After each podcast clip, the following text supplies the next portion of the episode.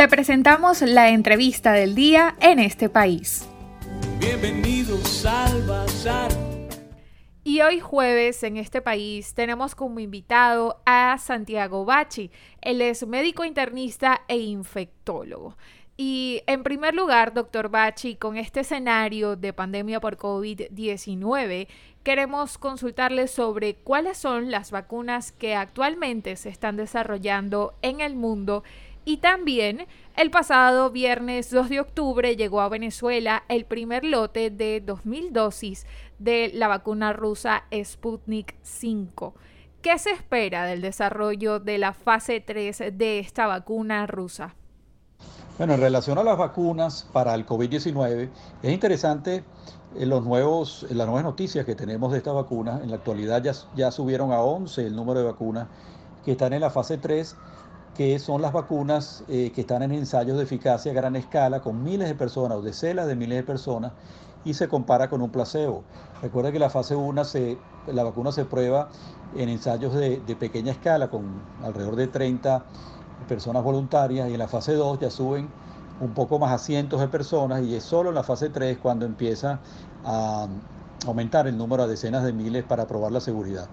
Eh, dentro de estas vacunas tenemos de las 11, las más conocidas son la Universidad de Oxford, eh, de China tenemos CanSino Biologics, Sinovac y Sinopharm, eh, BioNTech de Pfizer en Norteamérica, la Moderna que también es norteamericana, y eh, la rusa que ha sido denominada Sputnik 5 del Instituto de Investigaciones Gamaleya en Rusia. En relación a esta vacuna, sabemos que en agosto el presidente Putin en, en, una alocución dijo que estaba probando la primera vacuna del mundo y tuvo las críticas de la OMS y los expertos en vacunas que decían que esta aprobación venía antes de que esta fase, que hemos hablado fase 3, para probar la seguridad a gran escala en decenas de miles de personas no se había realizado.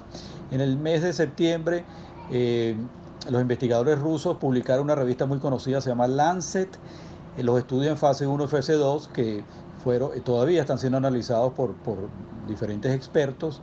y empezó ya la fase 3, no solo en Rusia, sino en otros países del mundo. En Rusia tiene el la mayor número de, de voluntarios, pero eh, eh, en, Latinoamérica, Venezuela y probablemente después vendrá Brasil, México y Nicaragua. Y Venezuela fue es el primer país donde se, van a, se va a iniciar la prueba con 2.000 voluntarios. Eh, es, es frecuente que las vacunas se prueben fuera de los países donde se están investigando. Por ejemplo, Oxford Seneca también está investigando en Brasil, etc. la vacuna rusa también se está hablando de, Filipinas, de los Emiratos Árabes, de la India, etcétera. O sea que eh, el hecho de que esté en Venezuela eh, por una alianza conocida geopolítica eh, no debe extrañar porque estas vacunas se están probando en todas partes del mundo. ninguna compañía farmacéutica por sí solo podría producir tantas vacunas, alrededor de 5 mil millones de dosis el próximo año, y una, solo una combinación de varias vacunas eh, son las que nos podría asegurar que pudimos cubrir esa gran cantidad de, de, población mundial para llegar a un porcentaje de más del 50% de la población vacunada. Es importante que esta vacuna debe estar disponible en todas partes del mundo y que no quede en países, aunque sean países pobres, como reservorios del virus, virus porque probablemente eh, por la conexión, la movilidad de las personas, eh, estos, estos virus eh, de reservorio podrían terminar en los países del primer mundo que supuestamente están aplicando el mayor número de vacunas. Así que eh, es importante saber que el, el, hecho de que se está empezando en una pequeña escala a aplicar una vacuna rusa en Venezuela no cambia para nada en el momento a la evolución de la pandemia. Puede ser que en un futuro, cuando ya empiece a Venezuela eh, a formar parte de estos países del mundo donde se está colocando a más escala probablemente sí podamos ver un beneficio y no en este momento cuando en la fase 3 eh, no pasa, según los datos de prensa, de 2.000 eh, vacunas. Y le recordamos a nuestra audiencia del programa en este país que el día de hoy estamos conversando con Santiago Bachi, médico internista e infectólogo. Doctor, con este escenario del COVID-19 en el mundo y además en Venezuela, ¿hay alguna estimación sobre en cuánto tiempo podría regresar la sociedad a cierto periodo de normalidad? Y también qué se puede hacer para el manejo de la incertidumbre en tiempos de COVID-19.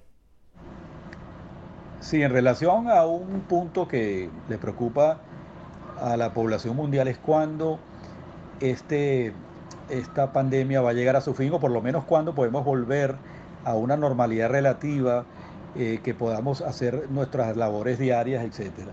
Vamos a conversar algo de esto y algo de manejar, cómo manejar la incertidumbre de, en COVID-19. A los seres humanos nos gusta tener el control de las cosas, nos gusta planificar, organizar y realmente prever lo que va a pasar. Y esta pandemia nos ha sacado a todos de nuestra zona de confort, de nuestra vida diaria.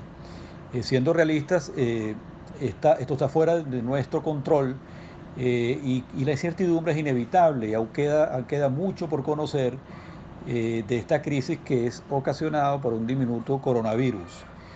Sin duda, esta pandemia del COVID-19 tiene un alcance más global y impactante que cualquier otra crisis que haya experimentado a las personas que les tocan tomar las decisiones hoy en día. Y la incertidumbre no solo está presente en el lado epidemiológico eh, médico, como el poder infeccioso, la letalidad del virus, el tiempo para distribuir las vacunas, la efectividad del distanciamiento social y otras cosas, sino también en el aspecto económico.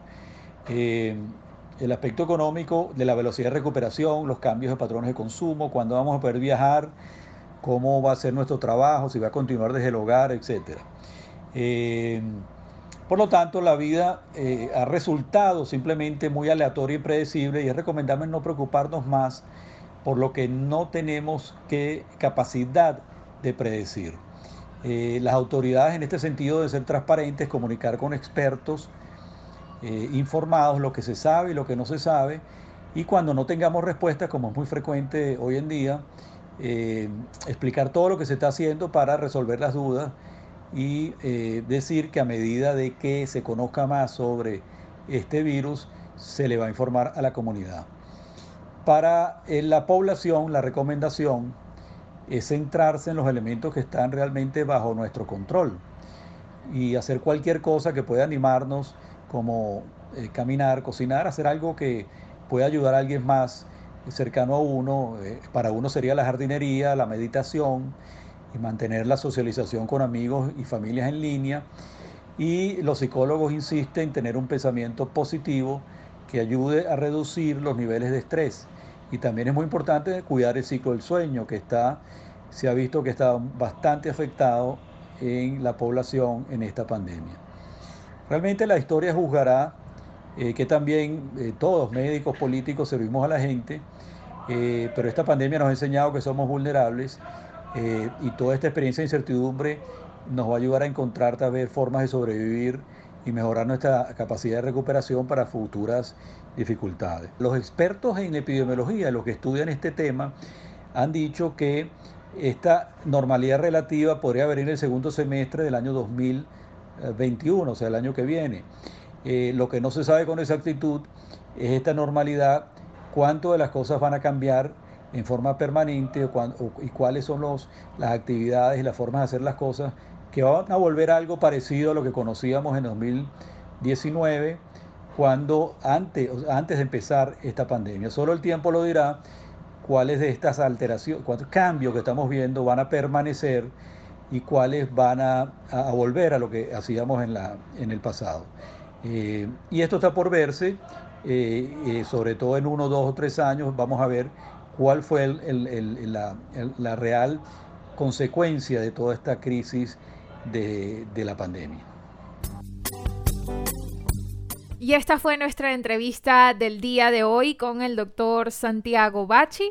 Él es médico internista e infectólogo. A él principalmente le consultamos sobre las propuestas de vacuna que se están desarrollando actualmente contra la COVID-19 y también si existe alguna estimación de para cuándo pudiese regresar cierto periodo de normalidad y también bajo qué condiciones. Para conocer más del programa en este país, visita nuestras cuentas en redes sociales, en Twitter e Instagram como arroba en este país radio, en Facebook en este país programa radiofónico y en la página web en estepaís.info.